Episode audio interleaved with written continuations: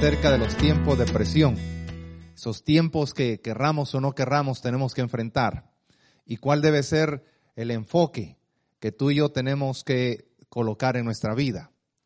Pablo fue un hombre que hablando a la iglesia de Corinto en la segunda carta, cuando llega al capítulo 4, empieza a hablarles eh, para inyectarles ánimo, fortaleza. Corinto, a pesar de toda la prosperidad, toda la economía, estaba pasando tiempos de presión, tiempos difíciles, tiempos que cuando uno los pasa, uno dice, ¿por qué a mí? ¿Qué le he hecho yo para que esto me tenga que estar sucediendo? Pero este hombre habla en el versículo 8. Dice que estamos atribulados en todo, mas no angustiados. Estamos en apuros, mas no desesperados. Estamos perseguidos, mas no desamparados. Estamos derribados, pero luego da un grito de victoria y dice, mas no destruidos. Qué importante es tener un correcto enfoque en medio de los tiempos de presión. Personas, familias y naciones alrededor del planeta han tenido que enfrentar tiempos difíciles. Y usted se habrá dado cuenta que hay, hay personas, familias y naciones que han logrado levantarse en medio de tiempos así, tiempos de presión. Uno de ellos que podría ser el ejemplo clásico es Israel. Casi siempre hay presión sobre él. Hay guerras, amenazas, hay conflictos, hay traiciones, pero es un pueblo que apoyado en Dios siempre se levanta. Recuerdo que uno de los salmos dice, estos confían en carros y aquellos en caballos, mas nosotros del nombre de Jehová nuestro Dios tendremos memoria. Aquellos flaquean y los otros caen, mas nosotros nos levantamos y estamos en pie.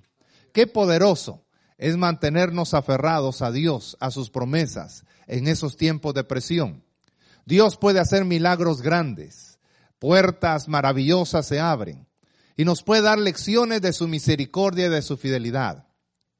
Porque usted y yo tenemos que saber que no todos los días en nuestra vida son color de rosa. Los niños piensan que la vida son dulces, ¿verdad? Candies, eh, paris, eh, disfrute. Pero a medida que hemos ido creciendo nos damos cuenta que también hay lágrimas, hay situaciones de sufrimiento, hay momentos de tristeza, hay una presión que probablemente este año tú has tenido sobre tu vida y sobre tu familia.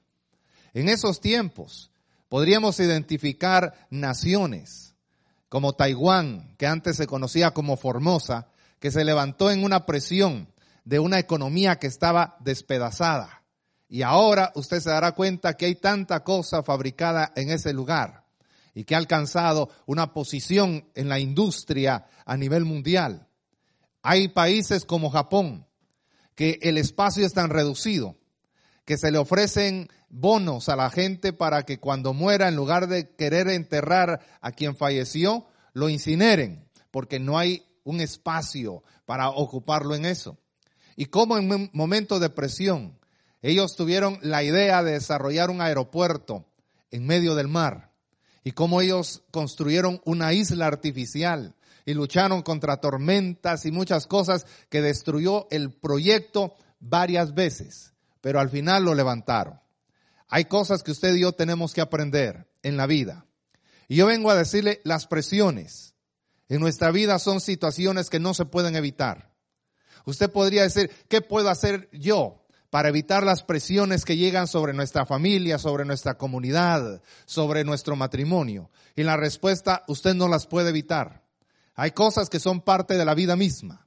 Job 14.1 dice que el hombre que nace de mujer es corto de días y es hastiado de sinsabores. Pablo menciona que hay cuatro presiones que vienen sobre nuestra vida. Usted no lo puede evitar. A veces usted en medio de esas presiones dice, ¿y qué hice yo para conseguir eso? Y probablemente no hizo nada, pero es parte de la vida y de la situación. Lo primero que él dice, usted no puede evitar las tribulaciones. Usted quisiera que sus hijos estuvieran en una burbuja de protección, que no les pasara nada, que no se resfriaran, que no se golpearan, que nadie les hiciera un mal gesto. Pero eso no se puede evitar. Así son las tribulaciones. Cuando este hombre habla de tribulaciones, utiliza una palabra, tribo, que significa una presión fuerte que se amontona por lo que está aconteciendo. Es esa presión emocional que viene, porque hay que trabajar, hay que pagar la renta, hay que comprarle útiles a, a nuestros hijos, hay que solventar una enfermedad. Usted no puede evitar las tribulaciones. La segunda presión o área de presión que usted no puede evitar, ni yo, son los apuros. Este hombre dijo, estamos apurados, estamos atribulados. Y la palabra apurarse o estar en apuros es aporeo, que significa confundirse por algún momento en sus pensamientos. Usted muchas veces analiza todo, toma buenas decisiones, pero se dará cuenta que hay momentos en los que no se puede evitar no saber qué decisión tomar. Compra o vende. Se queda en ese lugar o se traslada a otro vecindario. Sigue trabajando en la misma empresa o busca otro lugar con mejor ingreso. ¿Qué hacer acerca de eso? Usted no puede evitar los ataques a su mente, la confusión, en los momentos en los cuales hay tantas ideas, tantos pensamientos y no se sabe qué hacer. Algo que uno experimenta en un accidente o en un peligro inminente de accidente, es que aunque no haya tenido el accidente, unos minutos después se dará cuenta que es como un temor. En Centroamérica le dicen un flato que desciende en el cuerpo y la mente por unos segundos se queda sin poder pensar. A veces estamos así.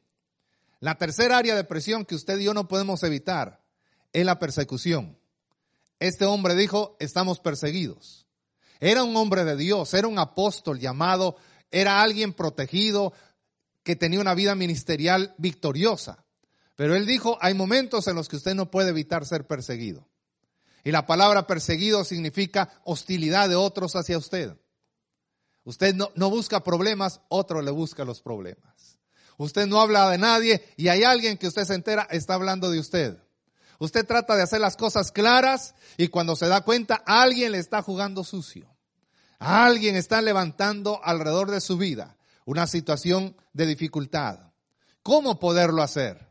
Recuerdo un hombre que recién convertido decía, yo me bajo de la cruz aunque sea tres minutos, hermano, lo pongo como tengo que ponerlo y de ahí me vuelvo a subir para seguir adorando a Dios. Pero usted y yo no podemos hacer eso. ¿Cómo evitar?